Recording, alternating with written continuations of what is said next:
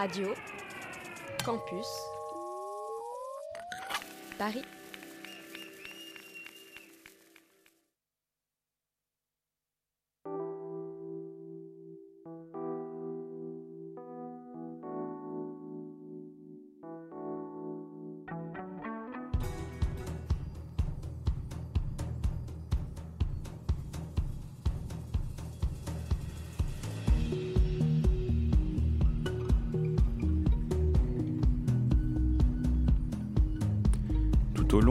XIXe siècle, la France connaît une série de régimes politiques différents.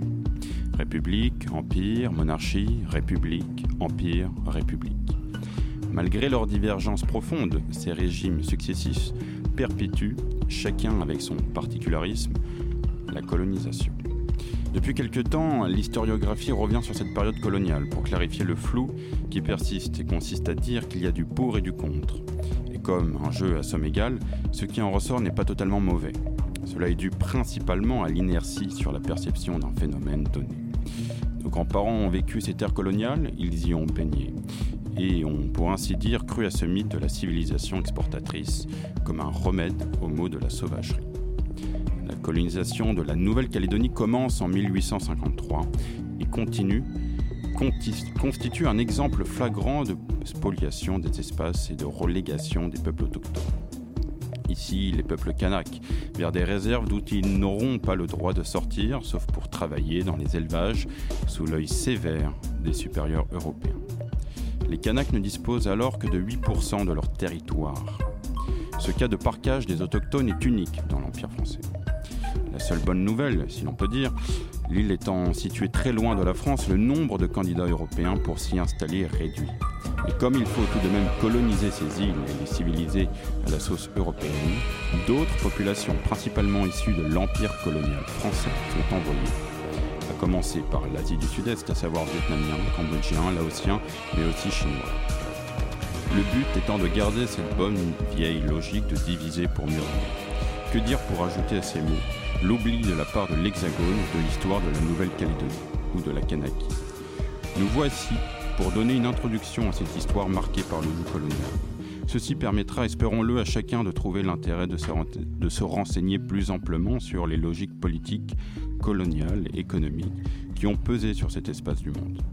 Nous commencerons par la période d'après-guerre, en 1946, et pour ensuite aborder les affrontements entre l'État, les loyalistes et les indépendantistes. Et enfin, nous terminerons par la tenue du troisième référendum d'autodétermination contre toute logique sanitaire et encore moins d'apaisement social.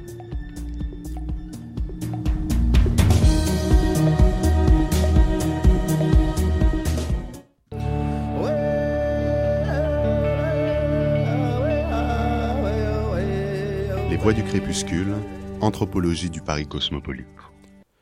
Benoît Trépied, bonjour. Bonjour. Alors, vous menez une anthropologie historique et politique de la citoyenneté en situation coloniale et postcoloniale. Oui, tout à fait. Alors, eh ben, donc là, j'ai fait une brève introduction de, de, de la situation coloniale en Nouvelle-Calédonie avant 1946. Et euh, ce qui va intéresser aussi nos auditeurs, c'est de savoir euh, donc comment est la situation politique de la, Nouvelle-Calédonie en 1946 et comment se constitue un peu le fait que, politique à partir de la 4ème République? Ouais. Alors, euh, en un mot, enfin de façon un peu succincte, donc comme vous l'avez tout à fait bien rappelé, la Calédonie a donc cette particularité d'avoir été une, une colonie de peuplement qui était un cas unique dans, quasiment unique dans l'Empire avec l'Algérie, qu'on connaît mieux euh, ici. C'est-à-dire que les autochtones n'étaient pas seulement euh, colonisés, exploités, mais euh, leur pays devait faire l'objet de la création d'une nouvelle société française, néo-française, un peu sur le modèle de l'Australie, de la Nouvelle-Zélande, des États-Unis, etc. Conclusion euh, du jeu, euh, au moment où la citoyenneté française est octroyée à tous les indigènes de l'Empire, entre guillemets, c'est-à-dire en 1946, en Nouvelle-Calédonie même, les Kanaks, hein, donc les autochtones, les indigènes colonisés, représentent 50% de la population. Donc c'est à la fois euh, c'est le verre à moitié, vin, à moitié plein et à moitié vide. Ils n'ont pas euh, de position dominante d'un point de vue démographique, ils ne sont pas non plus extrêmement euh, minoritaires. Et donc, lorsqu'ils vont être tous inscrits sur les listes électorales, la grande question qui va se poser, c'est quelle place on donne à ces nouveaux électeurs, ces nouveaux citoyens, sachant que précédemment, dans les institutions locales électives, euh, le Conseil général, euh, puis le premier siège de députés à partir de 45, évidemment, seuls les colons votaient, et donc le, le- le pouvoir était aux mains, disons, euh, de représentants des grands patrons de la colonie, hein, qui exerçaient par des relations clientélistes avec les petits colons, une, une mainmise à la fois économique et politique très très très très, forte. Est-ce que les, les, les Kanaks vivaient sous le, le code de l'indigénat? Voilà. Jusqu'en 46, les Kanaks étaient complètement exclus de cette vie politique. Euh, le code de l'indigénat, il faut peut-être rappeler que c'était donc à la fois euh, un régime pénal particulier, c'est-à-dire que les indigènes, euh, en l'occurrence Kanaks, étaient non seulement soumis au code pénal comme tous les Français, mais en plus il y avait un certain nombre de peines qui ne s'appliquaient qu'à eux. Notamment interdiction, par exemple, d'être dans la ville de Nouméa après 17 heures. Ils devaient quitter la ville de Nouméa. Et donc il y avait un certain nombre de, donc, d'infractions spéciales réservées aux indigènes. Et en plus, l'autre particularité du code de l'indigénat, c'est que c'était pas un juge qui tranchait ces conflits, c'était le gendarme. Donc il y avait une confusion des pouvoirs exécutifs et judiciaires, qui était une, une monstruosité juridique du point de vue même de la République française. Et d'ailleurs, il n'a cessé d'être contesté à l'Assemblée tout au long de la période coloniale. Mais finalement, il a toujours été prolongé. Et donc évidemment, ils n'avaient pas de droit politique non plus. Soudain, entre guillemets, euh, ils deviennent citoyens et la question va se poser de euh, comment faire pour qu'ils rentrent dans ce jeu politique et la question que vont se poser les représentants des colons, ceux qui tiennent le pouvoir, c'est comment faire en sorte qu'ils rentrent dans le jeu politique sans pour autant bouleverser le pays sans pour autant bouleverser le pays, parce que euh, ils sont à la limite euh, majoritaires ou quasi majoritaires électoralement. S'ils décidaient soudain de s'organiser ensemble et puis de dire ah, ça suffit à bas les privilèges, tout ça, ce serait un peu compliqué. Donc, euh, du coup, face à ce risque potentiel, il y a plusieurs stratégies qui ont été mises en œuvre entre, grosso modo, euh, entre 46 jusqu'à 51 jusqu'à 56. Pendant une dizaine d'années, on a à la fois les responsables de l'État et les responsables des élites blanches locales ont tâtonné pour savoir comment faire. D'abord, on a retardé leur inscription sur les listes électorales. C'est-à-dire qu'on a dit en 46, ok, tout le monde est citoyen, mais néanmoins, les seuls citoyens qui peuvent voter sont ceux, c'est les anciens tirailleurs, euh, les catéchistes, les diacres, les chefs de tribu, entre guillemets. Donc on a, limité en gros l'inscription, et puis peu à peu, euh, il y a eu notamment des réformes législatives en 51 euh, qui ont fait que beaucoup plus de gens ont été inscrits. À partir de là, il y a eu un débat, est-ce qu'on fait voter ces gens avec les Européens? Ou bien est-ce qu'on crée un autre collège électoral, un- une autre assemblée quoi, qui serait uniquement désignée par les électeurs Kanaks et où il y aurait que des Kanaks qui seraient élus et qui serait une assemblée un peu consultative, un peu voilà. Donc il y a eu plein de, de différentes stratégies qui ont été tentées pour limiter ça. Et puis finalement, ce qui a été euh, organisé à partir de 51 puis surtout 1953, c'est qu'il y a un, disons un groupe un petit peu de de, de blancs libéraux entre guillemets, hein, qui était alors là-bas, il y avait pas, c'était pas un mouvement anticolonialiste, c'était plus un truc de réforme coloniale, euh, de modération, quoi. euh, il faut, euh, il faut, faut revenir sur les, il faut, faut- faut cesser les abus de la situation coloniale, soutenu par les missions, qui étaient ok pour un réformisme un peu modéré, mais surtout pas un truc révolutionnaire comme il y avait à l'époque dans certaines colonies en Indochine, etc. Et donc, euh, il y a un groupe de, donc de blancs un peu modérés qui s'est dit si on crée un parti et qu'on s'allie avec la plupart des Kanaks, même nous, si on est minoritaire, tous ensemble, on va former une majorité électorale. Et ça, c'est le pari d'un homme qui s'appelait Maurice Lenormand, hein, qui était un métropolitain qui s'est installé là-bas, qui a travaillé un peu dans les mines, qui était un petit un, un intellectuel, je ne pas dire un petit, un intellectuel, qui était et puis qui avait des, des relations particulières avec le monde kanak. Il avait une femme kanak, euh, il avait fait des études de linguistique, il connaissait, il était proche des pasteurs et des curés qui eux-mêmes étaient en lien avec les kanaks. Donc il, dit, avait va- déjà un grand réseau. euh, il avait un ouais. réseau.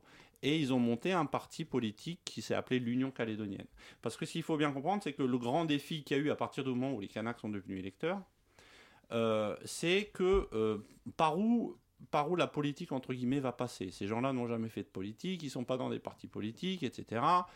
Euh, comment on va, on va faire? Or, le, les blancs, disons, de la colonie avaient très très peu de rapport avec les Kanaks, puisqu'il y avait ce racisme, comme vous l'avez rappelé, d'exclusion, qui consistait à, à repousser les Kanaks au-delà de la société locale, les mettre dans des réserves et on s'en occupe pas. À la limite, on les laisse euh, euh, au tournant du vers 1900, on attendrait qu'ils meurent en fait. Hein. C'était c'était le fantasme de l'extinction des races inférieures, hein, pour parler clairement, sur le modèle euh, australien, tasmanien, etc. Américain aussi. Voilà. Et donc, du coup, il n'y avait pas. les Kanaks étaient dans les réserves, donc ils n'étaient pas en ville. Il y avait très peu de gens qui parlaient les langues Kanaks, peu de Kanaks qui parlaient le français.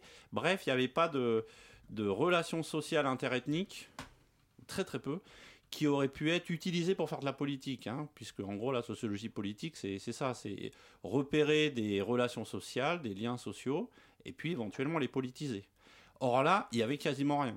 Et finalement, le seul vrai euh, groupe qui avait des liens profonds avec le monde kanak, c'était finalement les missionnaires, puisque tout au long de la période coloniale, euh, les colons se, désintéressaient complètement des Kanaks. Les seuls que ça intéressait, entre guillemets, c'était les missionnaires, puisqu'ils voulaient convertir les gens.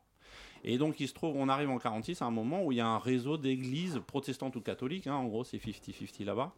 Mais dans, dans tous les villages Kanaks, dans toutes les réserves Kanaks, il y a des relais religieux. Il y a des relais soit catholiques, soit protestants qui ont exercé une forme de domination très forte pendant la période coloniale. Ils ont éradiqué euh, toutes les, évidemment le culte des ancêtres, euh, les anciennes pratiques cultuelles, etc. Donc ça a été, ça a été un, mouvement très violent, mais aussi ça a été euh, en gros, puis très très paternaliste quoi. Et ça a été bon, ces braves Kanaks, c'est nos, nos petits protégés quoi. Voilà, ça a été ça un peu. Et donc, ce qui s'est passé, c'est que le Normand, ce, ce, fameux Le Normand, en fait, c'est même les curés et les pasteurs qui sont allés le chercher. Et parce qu'à l'époque, en fait, ils avaient une vraie peur en 1946, c'était que ces pauvres canaques vulnérables, entre guillemets, et si influençables, entre mille guillemets, se fassent prendre par la propagande des méchants communistes. Parce qu'il y avait trois, quatre agitateurs, entre guillemets, communistes à Nouméa chez les Blancs, ils disaient Mon Dieu, si les Kanaks se mettent à faire du communisme, alors là, le communisme athée, hein, c'est anti-chrétien, ça va être la cata, et on va finir comme l'Indochine euh, comme Madagascar, comme l'Algérie, surtout pas comme l'Inde, etc. Surtout pas. Donc, ok, à partir de là, ce sont d'abord les, les, missionnaires et les, et les, pasteurs qui se sont appuyés sur leurs interlocuteurs kanaks privilégiés, c'est-à-dire les pasteurs kanaks, les diacres kanaks, les catéchistes, les petits, les petits responsables locaux, quoi, dans les petites églises, et qu'on dit les gars, euh, d'abord vous allez, euh, vous allez faire la chasse aux communistes là, si jamais ils arrivent, et puis quand il y aura le vote, eh ben, on vous dira pour qui voter. Et, on, et on, vous fera voter pour le candidat qui défend la préservation des églises, la préservation des réserves. Et c'est comme ça que ça s'est passé. Donc, en gros, pour le dire un peu, un peu, pour résumer ça, il y a eu une très forte discipline électorale imposée par les mouvements missionnaires qui ont fait deux grandes organisations qui étaient déjà quasiment des partis politiques, un catholique et un protestant, et qui ont très vite euh, prétendu au monopole de la représentation politique des Kanaks. Et donc ces gens-là ont... Et du coup, quand on interroge, moi quand j'ai fait des enquêtes euh, sur les premières élections, ou quand on lit les archives, en fait, le dimanche de l'élection, à la messe, c'était en sortant de la messe, on va tous voter. Le chef, il est là, il le redit, ils expliquent en langue, ils montrent le bulletin, donc le bulletin de l'Union calédonienne, parce que le Normand, il était pharmacien, donc il y avait une croix verte, et depuis, c'était le. Il disait, vous, même si vous ne savez pas voter, vous prenez le bulletin avec la croix verte, et en sortant de l'église, on y va tous. Et tout le monde y allait. Et si jamais on n'y allait pas, bah, ça allait, en fait, on ne pouvait pas désobéir, hein, ni aux missionnaires, Pascal, ni, au chef. Merci, à notre pied, Pascal, tu voulais oui. intervenir. Il y, avait une devise de l'Union calédonienne qui était euh, deux couleurs, un peuple. Euh, donc il y avait une, euh, une ambition d'unité pour le, le, peuple calédonien, si je puis dire ainsi qui, euh, qui, a un peu volé en éclats à la fin des années 60. Est-ce que vous pouvez nous expliquer ça? Ouais. Alors, c'est. Donc, effectivement, l'immense intérêt, le paradoxe, euh, ce qui est tellement surprenant avec cette fameuse union calédonienne, hein, ce parti politique dont j'ai expliqué la, la, la, genèse et puis qui est devenu donc très vite le parti qui a dominé hein, jusqu'aux années 70 c'est que donc il avait ce le discours c'était ce slogan c'était deux couleurs un seul peuple et tous les discours d'idéologie politique étaient, euh, était d'une certaine façon avant-gardiste. Hein. C'est-à-dire, il disait ben maintenant, en fait, on tourne le dos à la colonisation, la page du colonialisme est derrière nous, la collaboration, la, le rapprochement de, ces deux peuples et la construction d'un nouveau peuple à partir de ces deux couleurs, entre guillemets, est en marche. Donc c'est un discours, euh, on dirait, du Mandela dans le texte 50 ans plus tôt. Bon. Mais à côté de ça, en réalité, les pratiques politiques, les gens continuaient de vivre très très très très séparés. Et en fait, il n'y avait pas la médiation de quelques gens comme les missionnaires, deux trois éleveurs et deux trois métis, on pourrait y revenir. À part ça, c'était chacun dans son coin. C'est-à-dire les, les blancs votent parce qu'en gros ils sont dans les syndicats, ils votent pour la question sociale. Les Kanaks ils votent parce que les missionnaires leur ont dit de voter.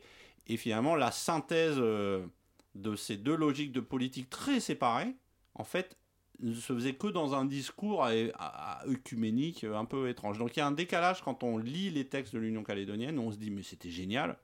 Et, puis sur le terrain, c'était quand même beaucoup moins génial qu'il n'y paraît et beaucoup plus ségrégué. Maintenant, ce qui s'est passé, comme vous le dites, c'est que ce parti politique a régné dans une, cette période de 25 ans à peu près. Et puis dans les années 60, il y a eu, un, il y a eu euh, fin des années 60, début des années 70, un grand tournant général à plein d'égards. Il y a eu plusieurs choses qui a expliqué que ça a volé en éclats. D'abord, il y a eu euh, ce qu'on a appelé le boom du nickel à la fin des années 60, c'est-à-dire que la Calédonie, vous savez, détient, euh, je ne sais plus combien. 80%. Non, pas 80%. 60%. des réserves mondiales, non, beaucoup moins, mais il y en a quand même beaucoup. Quoi, hein. Il y en a, Un, quart, euh, mais ça fait déjà énorme. Hein. Il y a de quoi, voilà. Donc, et il se trouve que dans les années 60, il y a eu une augmentation des cours et en gros, il a fallu augmenter très fortement la production de nickel. Et pour ça, l'État français a favorisé, encouragé une nouvelle vague de peuplement en Nouvelle-Calédonie, très très fort, venant de métropoles, mais aussi notamment des autres territoires français du Pacifique, de Wallis et Futuna et de Polynésie. Pour vous reprendre d'ailleurs, euh, vous avez aussi cité Pierre Mesmer, qui, euh, qui parle justement de recoloniser la Nouvelle-Calédonie pour, in fine, euh, se débarrasser des Kanaks voilà. revendications, rendre en fait les revendications indépendantistes minoritaires. Voilà, c'est ça. C'est, ça a été ça l'enjeu. C'est-à-dire, c'était à la fois un, appel, un, un, besoin ou des projections économiques. Hein. C'est-à-dire, ils ont dit d'abord, il faut faire venir des gens pour faire du nickel.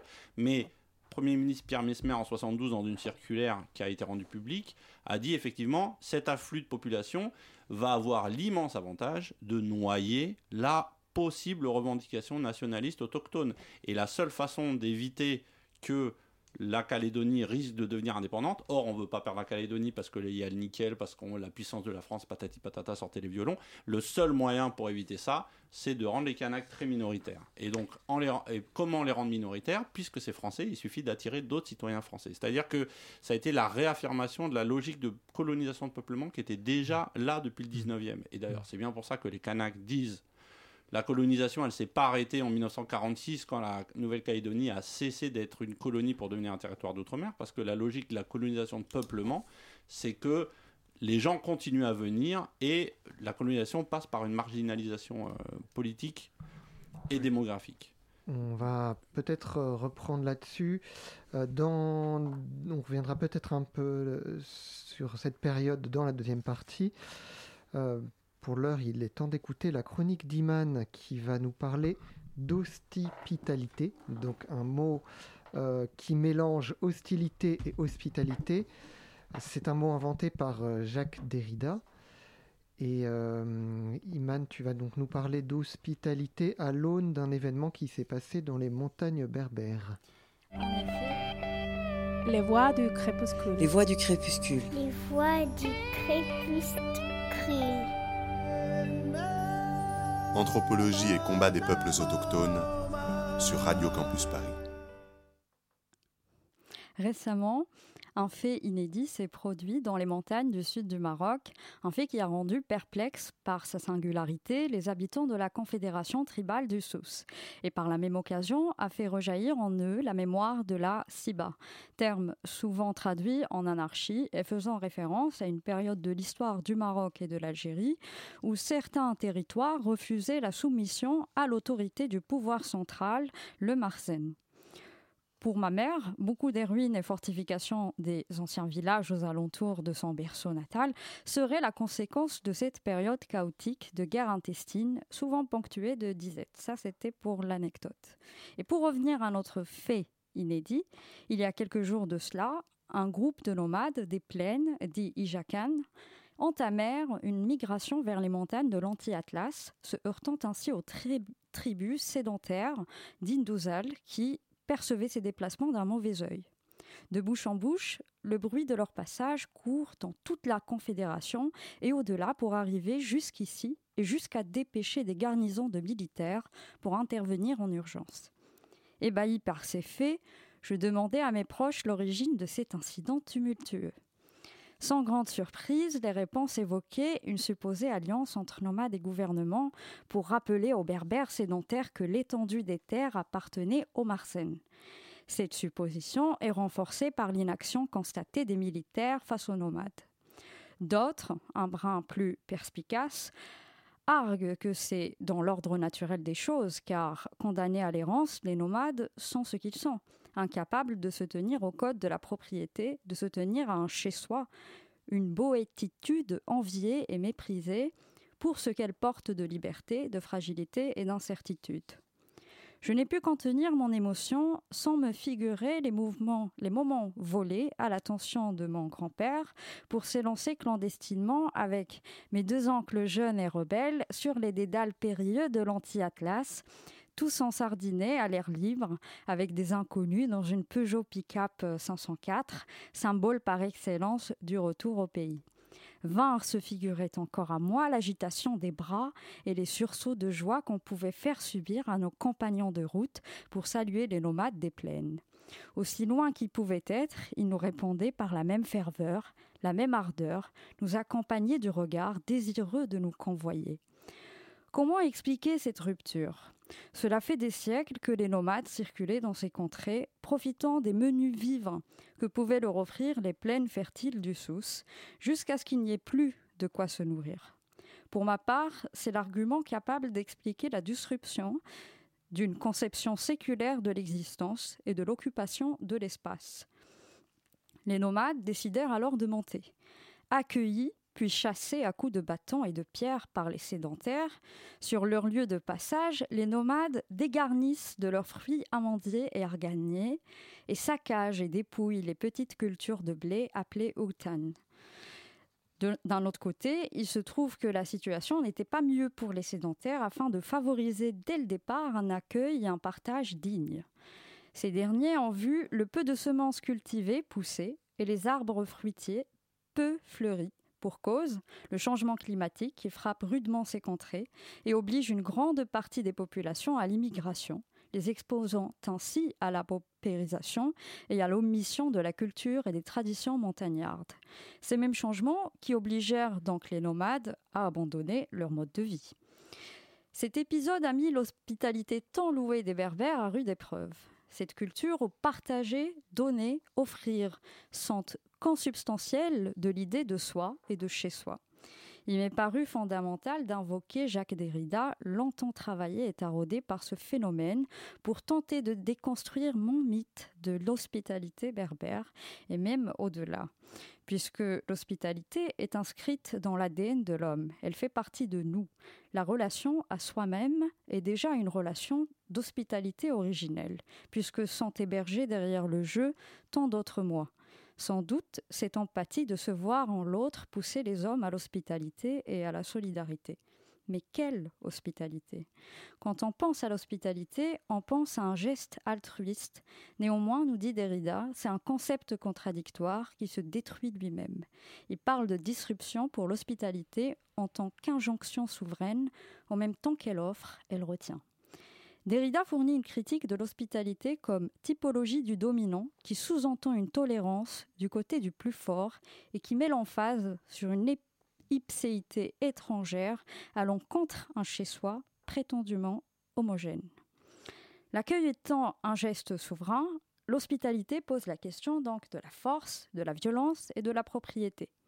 Dans la générosité, il y a un rapport de force, une dissymétrie qui suppose une aporie entre hospitalité et pouvoir.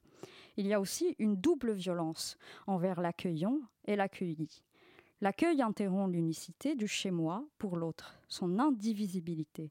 Le moi se retrouve pris en otage. Dans l'hospitalité, il y a donc cette idée de je te laisse vivre, mais n'oublie pas que je suis chez moi.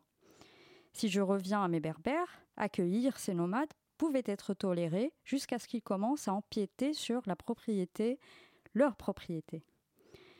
Ce geste, selon Derrida, rompt avec l'hospitalité où accueillir n'est plus accueillir. Une hospitalité sans contrat, sans réciprocité et sans injonction souveraine. Une hospitalité arrachée à l'autochtonie, à la propriété et au sang. Une hospitalité absolue et inconditionnelle qui ne peut être que poétique. Mais a-t-elle jamais existé? Cette hospitalité perdue étant vantée n'est-elle pas un mythe? Pouvons-nous continuer à porter le poids et à regretter une hospitalité perçue de nos jours comme un souvenir d'une vertu désuète, symbole d'un autre âge? Pour ma part, je continue d'y croire. Comme le dit un vieux dicton de chez moi, le cœur et la terre sont assez vastes pour nous contenir tous. Cette histoire sera à suivre. Les Voix du Crépuscule, Anthropologie et Sciences sociales sur Radio Campus Paris. Merci Iman pour cette chronique euh, philosophique et, très réelle aussi. Euh, Benoît Trépied, euh, est-ce que la, la notion d'hospitalité est une notion qui, qui est très présente chez les Kanaks? Oui, c'est très présent. Hein. Il y, a beaucoup d'analogies avec ce qu'on vient d'entendre. Euh, et d'ailleurs, pour revenir au problème politique central de la Calédonie, euh, c'est justement cette notion d'hospitalité qui est en jeu et qui est confrontée avec celle de l'envahissement colonial. Euh, et ça, ça s'est manifesté euh, notamment dans les années 80, donc peu à peu quand la revendication kanak d'indépendance a surgi, qui était une revendication de une exigence de, dignité, de décolonisation, etc., et de dire on est ici chez nous et on n'a pas d'autre chez nous. Il y avait un des leaders, Yewene Yewene, qui avait, coutume de raconter cette petite anecdote pour expliquer aux responsables politiques français, notamment le, le nœud du problème. Il disait moi j'étais chez moi tranquillement en train de, de, boire un thé et un étranger est passé devant ma maison et donc chez nous les Kanaks on a cette tradition d'hospitalité donc on lui a dit euh, je lui ai dit euh, viens boire un, thé chez moi si tu veux. Il est venu chez moi il a bu un thé il était bien. Puis après il y a un deuxième qui est, passé. Je lui ai dit ben, viens aussi boire le thé. On est accueillant un troisième un quatrième etc et puis au bout d'un moment quand il y avait 10 étrangers, j'étais là tout seul et qui buvaient tout mon thé, j'aurais dit bah écoutez les gars, c'est sympa, mais bon, peut-être que ça suffit maintenant. Et les 10 étrangers ont dit très bien, bonne idée, votons pour savoir si on peut continuer à boire le thé et qui c'est qui sort ici. Et donc c'était une façon pour euh, Yewene d'expliquer que le problème n'était pas du tout ni un problème de, enfin que les Kanaks c'était pas des gens qui étaient inhospitaliers, c'était pas des gens qui étaient xénophobes, c'est des gens qui avaient été envahis. Envahi et donc c'est pas un problème de xénophobie c'est un problème d'envahissement colonial et qui fait que au bout d'un moment euh, ils ont dit bah il faut il faut il faut cesser parce que on peut construire une relation on peut construire une relation commune avec cet étranger qui vient s'il reconnaît qu'il est chez nous d'abord mais euh, on peut pas si on peut pas construire on peut rien construire si les gens n'arrêtent pas de venir et pour ça il faut aussi que euh, tous les gens qui débarquent chez moi ne puissent pas forcément voter pour décider du futur du chez moi. Du coup, euh, c'est autour de ça que s'est nouée la, la, lutte kanak. Parce que, en gros, si je, si je dois résumer ce qui s'est passé quand l'Union calédonienne a explosé et puis, que, euh, et puis que le mouvement indépendantiste a surgi, il y a eu vraiment deux logiques et il y a eu une, une bipolarisation très forte parce, parce qu'en gros, l'immense majorité des Kanaks est devenue pro-indépendance parce que c'était la revendication de décolonisation qui était là. Et l'immense majorité des non-Kanaks sont devenus partisans officiellement du maintien de la, Nouvelle-Calédonie dans la France. Et les Kanaks, au départ, ont dit le futur de la Nouvelle-Calédonie, c'est nous seuls qui pouvons en décider parce que nous seuls sommes le peuple autochtone colonisé et au nom des principes du droit international, du droit des peuples à disposer d'eux-mêmes et des principes de la décolonisation reconnue au sein des Nations Unies, c'est que nous, en tant que peuple colonisé, qui pouvons nous prononcer sur le futur de la Calédonie, qui pouvons décider si ce pays devient indépendant ou reste avec la France. Donc Ça... à ce moment-là, ils avaient, il n'y avait pas encore l'idée d'un référendum, mais ils auraient voulu que le référendum ne soit accessible qu'aux Kanaks. C'était ça l'idée, oui. Et c'était au nom du principe des droits des peuples à disposer d'eux-mêmes et des- des- des- du peuple colonisé. Face à ce principe et cette légitimité du, du peuple colonisé, l'État français a dit ici, la Nouvelle-Calédonie, c'est la République française. Et dans la politique française, on a un principe, c'est un homme égale une voix. C'est-à-dire que tous les citoyens sont égaux, les citoyens français, c'est l'égalité républicaine. Donc un homme égale une voix. Autrement dit, si vous voulez trancher le destin de la Nouvelle-Calédonie, alors tous les citoyens français qui vivent en Nouvelle-Calédonie sont aussi légitimes les uns que les autres à se prononcer sur le futur de l'archipel. Mais ça, les Kanaks ont dit, vous pouvez pas faire ça, parce que quand vous faites ça, en fait, vous noyez le fait colonial. Sous prétexte d'égalité républicaine, en fait, vous ne faites que renforcer la marginalisation des Kanaks. Donc, la confrontation de ces deux logiques, hein, la logique du peuple colonisé et la logique démocratique à la française, c'est ça qui a fait des étincelles. Ça a fait des étincelles et ça a débouché dans les années 80 sur des affrontements violents, des barrages, des meurtres, des manifestations, euh, ce qu'on a appelé localement et de façon pudique les événements, mais qui avaient tous les atours d'un début de guerre civile dans les années 80. Et finalement, chacun des deux camps a fait un pas vers l'autre. D'un côté, les Kanaks ont décidé d'ouvrir leur droit à l'autodétermination, et de l'autre côté, les, les loyalistes et la République française a décidé d'accepter une limitation du corps électoral. Parce qu'effectivement, euh, la population kanak, elle représente à peu près 40% euh, de la population de, de la Nouvelle-Calédonie, ce qui fait qu'il y a 60% euh, de- d'Européens ou de Ou autre, ouais. oui, ou autres, de, Et du Sud-Est. Oui, Pascal. ce que, ce que vous dites, c'est ces pas qui ont été faits euh, l'un envers l'autre, c'est ce qui a été scellé dans les accords de Matignon en 88 et de Nouméa en 98. Ouais, c'est c'est ça. Donc, euh, ce qui s'est passé, euh, y, il y a eu vraiment plusieurs étapes en réalité. La première qu'on oublie souvent, euh, vu d'ici, c'est normal, on- c'est pas très connu ici, c'est en 1983, il y a eu un premier sommet réunissant euh, dans un petit village de l'Essonne, à Nainville-les-Roches, les euh, principaux représentants politiques pour tenter de trouver un- une issue au nœud calédonien et à la confrontation euh, irréconciliable de ces légitimités. Et lors de, ces, de ce sommet de Nainville-les-Roches, il y a eu deux très forts principes qui ont été affirmés. D'abord, il y a eu la proclamation du droit, euh, la formulation exacte, c'est le droit inné et actif du peuple kanak à l'indépendance. Ça, c'était d'un côté. Mais de l'autre côté, la contrepartie, c'est que les Kanaks ont accepté d'ouvrir leur droit à l'indépendance à ceux qu'ils ont appelés les victimes de l'histoire.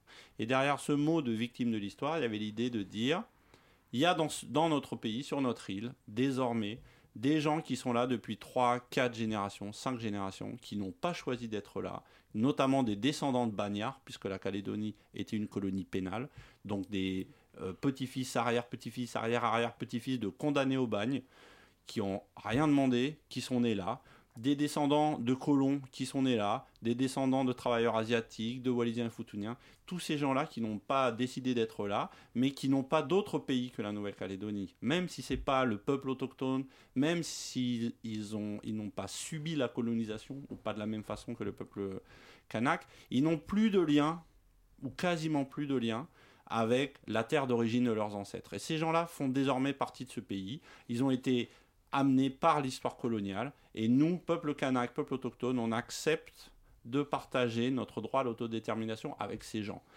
Ça se traduisait par le principe de dire on accepte que les gens qui votent sur le dessin de la Calédonie soient des gens nés sur place, dont au moins un parent est lui-même né sur place.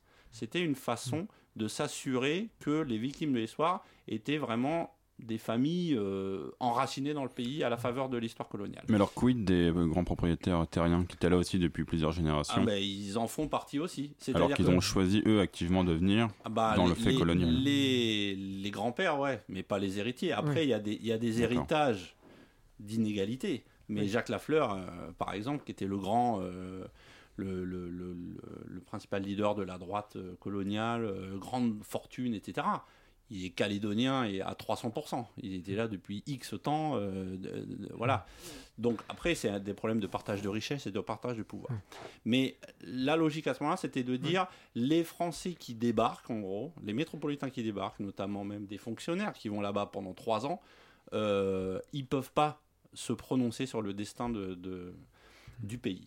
Donc et, et cette déclaration a été très importante, mais elle a, à, la dernière limite, Jacques Lafleur a refusé de la signer parce qu'il il a dit je pourrais pas la défendre face à mes troupes qui étaient remontées à bloc, très très un peu un, peu facho quoi. Et donc on a, ils ont perdu 5 ans, il y a eu le drame d'Ouvéa, etc. Il y a eu des- des gros problèmes. Et finalement, au moment des accords de Matignon, le, ils, ont, ils sont arrivés à un compromis qui était plus large que ça. C'est-à-dire, on n'a pas dit euh, des gens nés sur place d'un parent né sur place. Finalement, chacun a fait un pas sur l'autre, mais les Kanaks ont pu négocier ce qu'ils ont pu dans des conditions compliquées. Au bout du bout du bout du compte, les gens qui ont été autorisés à voter au référendum sur l'indépendance de la Calédonie, qui ont eu lieu finalement en 2018, 2020, 2021, sont tous les citoyens français installés en Nouvelle-Calédonie avant la fin 1994 et leurs descendants. C'est-à-dire qu'on est loin de la définition des victimes de l'histoire en 1983. C'est une définition beaucoup plus large. Mm. Mais même là, ça a été très difficile à faire passer. C'est-à-dire que tous les Français qui sont allés s'installer en Calédonie depuis 1994, aujourd'hui, ça représente 35 000 habitants sur une île de 275 000 habitants. C'est beaucoup. c'est pas rien. ouais. C'est pas rien. Mm. Et ces gens-là n'ont pas voté au référendum et donc ils ont là ils ont hurlé, ils ont fait des, manifs, tout ça en disant c'est incroyable la France qui renie ses principes, tout ça.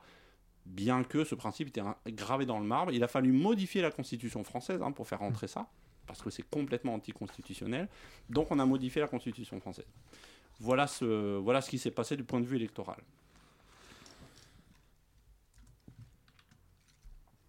On va euh, peut-être euh, passer à une pause musicale euh, maintenant.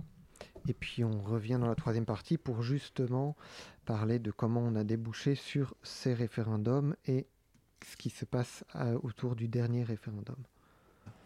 Douleur, douleur, mon pays va mal. Douleur, douleur, son esprit est pâle. Douleur, douleur, la jeunesse se cherche dans la douleur. Se noie dans les pleurs. Ça fait cool, cool, cool, choc. Ça fait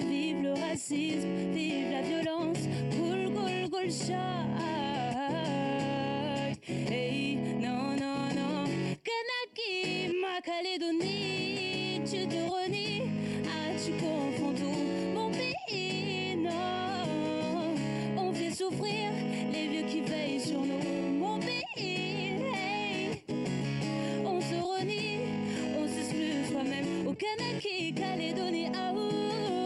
On fait souffrir les vieux qui nous observent.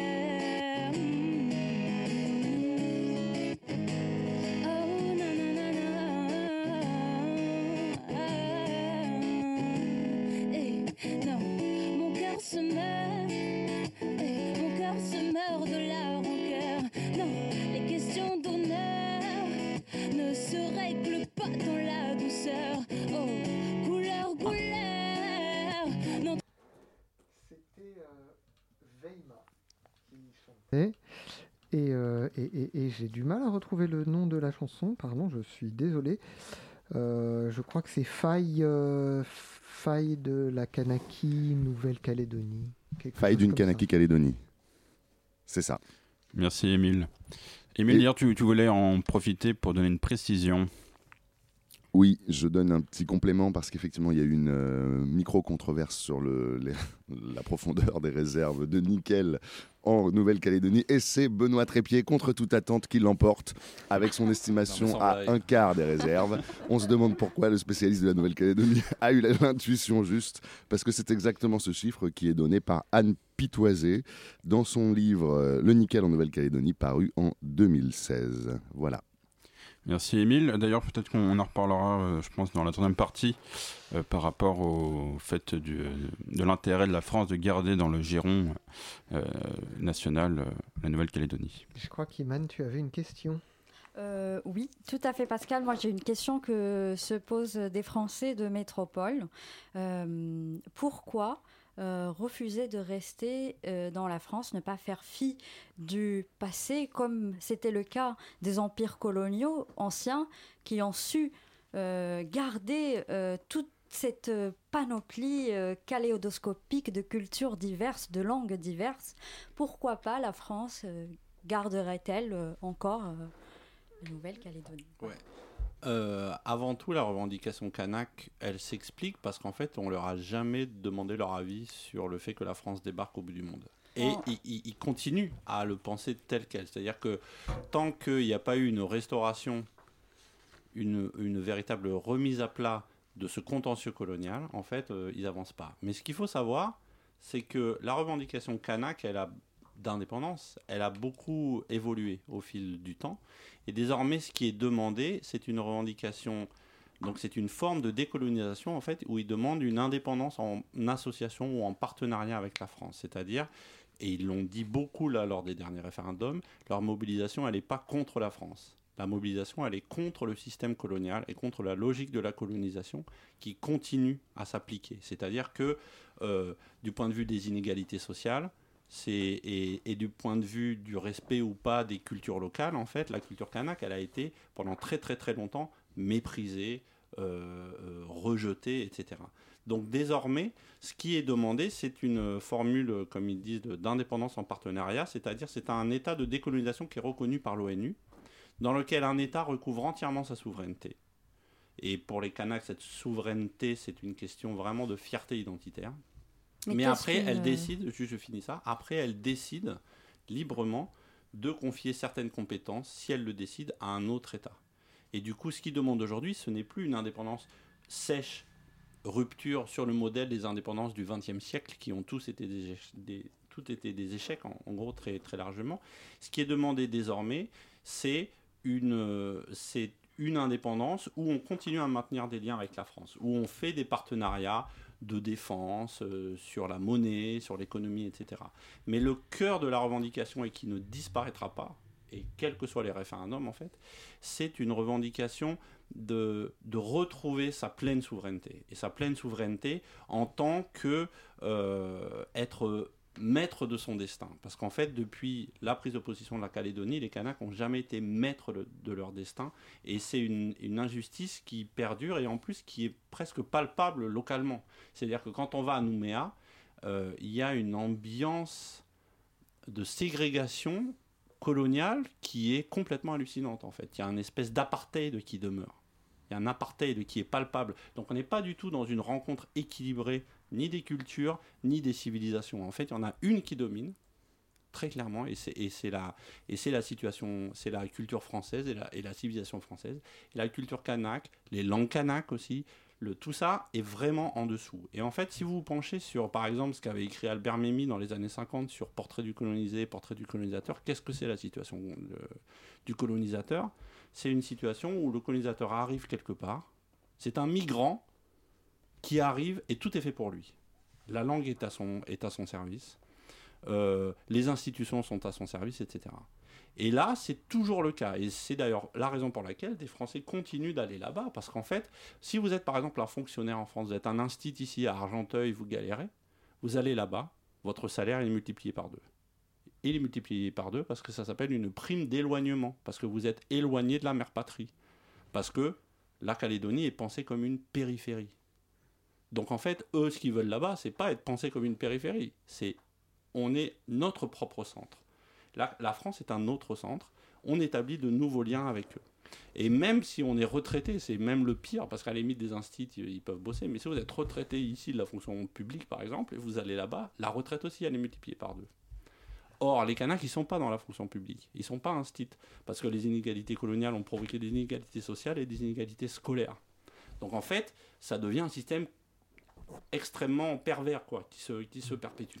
Un Alors, système à double vitesse. Je- J'aimerais juste euh, ajouter que on peut trouver dans la fonction publique euh, des personnes issues euh, de linéage kanak, de mixité. euh, cela arrive euh, assez souvent. En Calédonie, m'arrive- en Calédonie, très très peu. hein. Et il m'arrive d'en rencontrer moi-même. Oui, oui, mais il y a vraiment très très peu. Alors, le premier bachelier kanak, c'est 1962.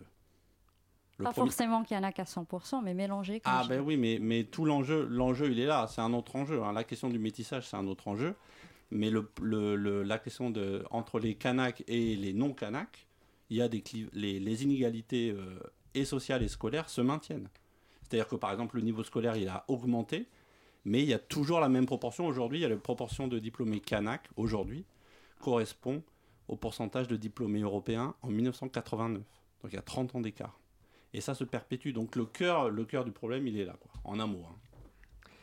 Alors, je reviens un peu sur le déroulement des référendums très rapidement parce que c'est peut-être pas le cœur du problème. Donc, le, il a été décidé de faire un référendum en trois étapes possibles, c'est-à-dire que on faisait un premier référendum.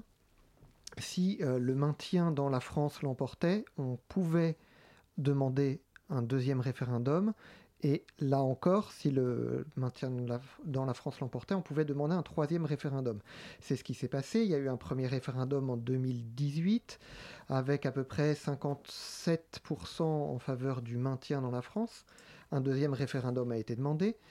Le maintien dans la France l'a emporté, mais moins largement, avec à peu près 53 ou 54%. Et donc un troisième référendum a été demandé. Et il s'est tenu là en décembre 2021 et il a été très contesté. Euh, Émeric, je te laisse peut-être. euh, Absolument, euh, Pascal. Donc, en, en- réalité, donc, la, tenue de ces référendums, euh, aujourd'hui, elle, a- posé question parce que on sait qu'on est en période de Covid et, comme vous l'avez expliqué, en fait, donc, en Nouvelle-Calédonie, donc, c'est à partir de septembre 2021 que le Covid frappe davantage. Et donc, c'est à ce moment-là aussi, en fait, que bah, il y a beaucoup plus de morts, et notamment chez les Kanaks, qui sont davantage touchés. Euh, et du coup, en fait, il y a une politique, enfin, il y a, un lien de sociabilité à travers le deuil qui se manifeste et qui ne peuvent pas vraiment se manifester. Et d'ailleurs, je pense que vous pouvez l'expliquer. euh. Ouais, alors donc ce qui s'est passé sur cette histoire de référendum, effectivement, c'est. En gros, le dernier référendum a fait finir euh, l'accord de Nouméa en eau de boudin comme personne ne s'y attendait. Donc ça, a été. Et de toutes parts, hein, tout le monde a été extrêmement. euh, disons, déçu que ça finisse comme ça.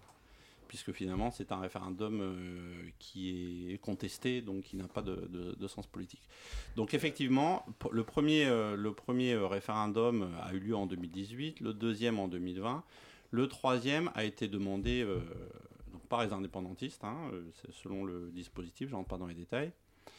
Et alors, il y a- plusieurs éléments. D'abord, le premier élément, c'est que lors du dernier comité des signataires, qui est l'institution qui l'est officielle de suivi des accords, euh, qui a eu lieu en fin 2019, il y a eu une décision, une déclaration euh, du Premier ministre Édouard Philippe, au nom de tous les présents, loyalistes indépendantistes, qui a dit Nous avons collectivement convenu que la troisième consultation, si elle a lieu, ne serait pas organisée entre septembre 2021 et août 2022, pour ne pas télescoper cette question avec celle du calendrier électoral national, de la présidentielle et, des législatives, sachant que dans les années 80, il y a une longue histoire problématique d'instrumentalisation par la droite ou la gauche française métropolitaine du dossier calédonien dans les élections nationales, et ça, n'a.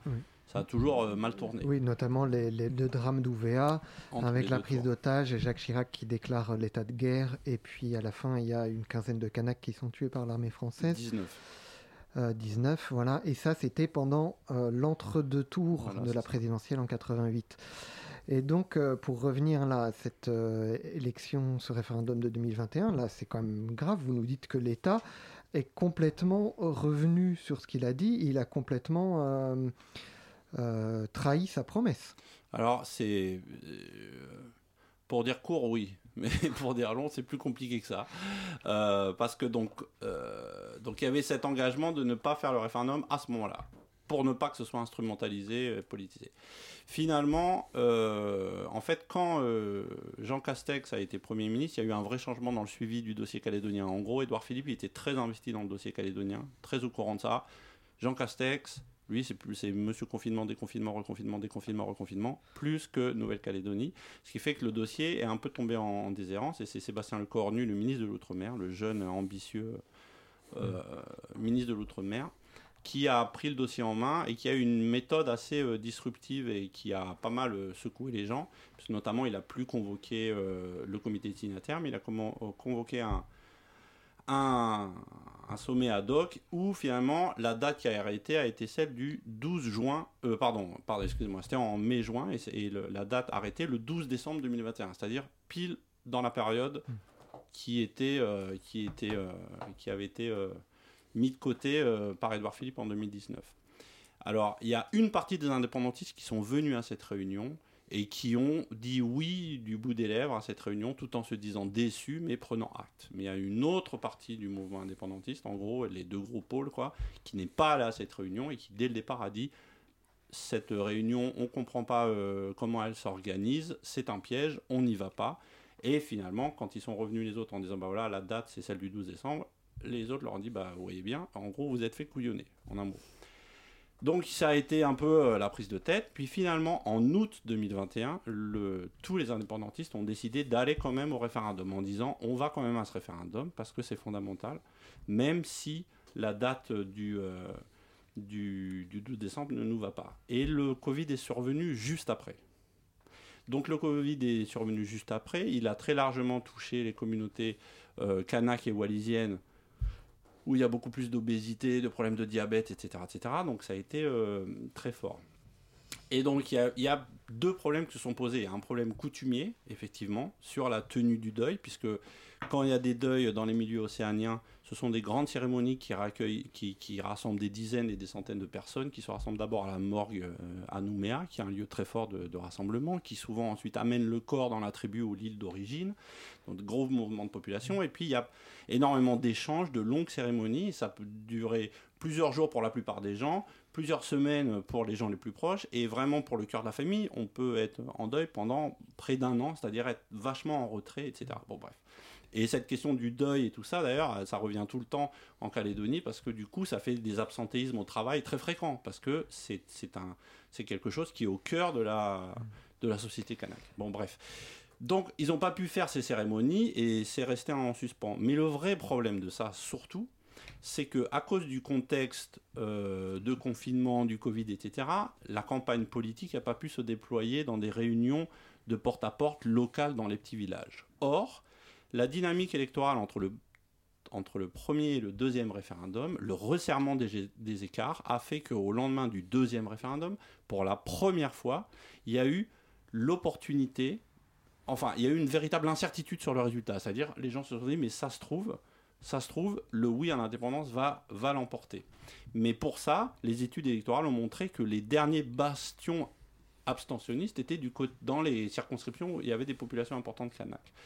Donc pour les indépendantistes, il fallait aller vraiment chercher les derniers électeurs. Donc il fallait faire une campagne hyper active qui passe pas par les réseaux sociaux, etc., qui passe dans les villages. Comme la, la situation sanitaire ne permettait pas cette campagne, ils ont considéré que la campagne n'était pas équitable. Et donc ils ont demandé à repousser ce référendum à plus tard, aussi pour que ce soit pas dans les élections nationales. Et évidemment, c'était compliqué, ça n'a pas été fait. Et dès lors, les Kanaks, les indépendantistes ont dit, bah, puisque c'est ça, on appelle à ne pas voter. Conclusion des courses, euh, en gros, il y a eu euh, 80, plus de 96% pour le non à l'indépendance, mais 56% d'abstention, ce qui a complètement délégitimé le scrutin. Et aujourd'hui, on ne sait pas ce qui va se Alors passer. attendez, parce que là, vous nous parlez quand même d'un score de dictateur. Pourtant, euh, moi j'ai entendu euh, plein de politiciens français euh, se réjouir au lendemain du euh, référendum en disant la France est plus belle parce que la Nouvelle-Calédonie reste française, selon la formule que Macron avait initiée avant le référendum en disant que la France était plus belle avec la Nouvelle-Calédonie. Comment, ils peuvent se réjouir comme ça d'un référendum qui a aussi peu de crédibilité? Alors, euh, c'est plus à eux qu'à moi qu'il faut le demander. hein. Parce qu'en réalité, euh,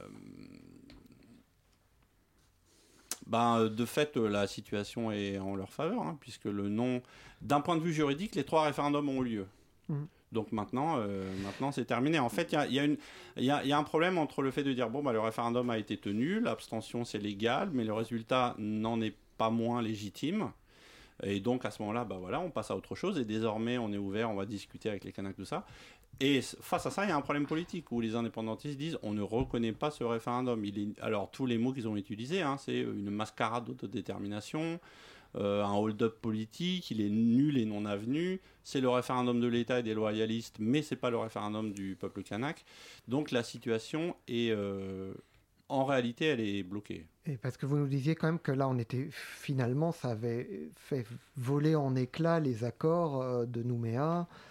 Euh, Ce qui est, ce qui est euh, le plus frappant, en fait, c'est que le processus qui a été engagé depuis les accords de Matignon en 88 et de Nouméa en 98, où ils, sont, ils ont réussi à sortir de l'ornière en, en organisant peu à peu, pas à pas, peut-être pas assez, etc., mais une forme de réconciliation. En- D'abord, on a enterré l'âge de guerre, on s'est rapproché, on a mis en place toute une sorte de, tout un tas de mesures, etc., pour, euh, pour euh, Ouais. reconstituer. En, euh, en avalisant même le, le- le droit coutumier kanak, Voilà, euh, le droit étudié coutumier, sur la justice. des politiques de rééquilibrage en faveur des Kanaks, etc., de partage de pouvoir économique, politique, bon bref.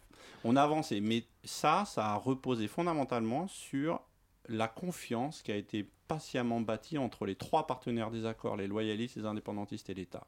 Et en fait, pendant 33 ans, à droite comme à gauche, hein, les gouvernements de droite comme de gauche en France ont toujours considéré que le dossier calédonien c'était un truc à part, qu'il fallait pas le mêler aux enjeux politiques nationaux et qu'il fallait faire très attention. Et tous y sont tenus, c'est frappant. C'est-à-dire que c'est Rocard et Jospin qui ont signé les deux accords, mais les gouvernements de droite avant et après ont toujours tenu cette ligne. Voilà. Et là, c'est la première fois où en fait il y a eu un vrai virage. Et ce qui est assez terrible, c'est qu'en gros, c'est au moment de l'heure de vérité, c'est-à-dire du dernier référendum, que soudain, l'État est sorti de son impartialité comme il l'avait pas fait. Conclusion, le vrai problème aujourd'hui, c'est que la confiance a été rompue. Et comme ils l'ont dit, en fait, même si le référendum avait eu lieu avec tout le monde qui appelle à voter comme les précédents, et que le non l'avait emporté, ce non aurait obligé aussi les... tout le monde, en fait. Parce que les deux précédents référendums sont incontestables, parce que tout le monde a voté, tout le monde a joué le jeu. Ça le vrai problème valeur. là, Ouais. c'est que il y a la moitié du pays qui a dit ce référendum il est bidon, on n'y va pas. Donc Yes. euh, je ne sais pas quelle sera l'issue, mais il va, pour renouer les fils du dialogue, on a, c'est, vraiment très très inquiétant En- en euh, pour, le, pour le futur. en un mot, puisque là, il va falloir conclure, est-ce qu'on est revenu à l'état de quasi-guerre civile des années 80 Non, non, non, Non. euh, parce que euh, depuis 34 ans que la paix est revenue dans le pays, les gens y tiennent, que la population, elle est très jeune, c'est-à-dire qu'il y a la moitié de la population qui n'a pas vécu les événements, euh, qui a vécu dans un contexte apaisé, et euh, les gens sont pas du tout à couteau tiré. Donc la, le- la situation politique est complètement bloquée, mais sur le terrain, il n'y a pas à ce stade de risque d'explosion, heureusement. Maintenant, ce qui va se passer dans les prochains mois, voire les prochaines années, nous, nous, nous dira si euh, ça va rester comme ça ou si ça va se tendre. Là, je n'en ai aucune idée. Merci Benoît Trépied. On va conclure sur ces mots. Euh, Est-ce que j'ai le temps de faire une petite annonce, Émeric Euh, Tu as deux minutes, Pascal, il est Peut-être 58. un peu moins, allez. Euh, no- le, le collectif Manifesterien, avec qui nous avons fait plusieurs émissions, euh, a créé une euh, nouvelle pièce de théâtre qui s'appelle Fadma et Louise. Et donc il y a un rapport ténu avec notre émission d'aujourd'hui, puisque en fait ils imaginent une rencontre entre Fadman Soumer, qui était une euh, révolutionnaire kabyle. dans les années 1870 et Louise Michel, donc, qui a fait la commune en 1871. Euh, et ils essayent de, un peu l'histoire des dominations euh, à l'aune aussi des, euh, des- des soulèvements d'aujourd'hui, comme les Gilets jaunes euh, ou le mouvement Hirak en Algérie. Et ils imaginent cette rencontre notamment dans le contexte du bagne en Nouvelle-Calédonie, à Nouméa, puisque Merci Pascal. Euh, on pourrait regarder cela sur notre site euh, Les Voix du Crépuscule. Merci Émile, merci Benoît Trépied, merci Pascal, merci Iman. Bonne soirée.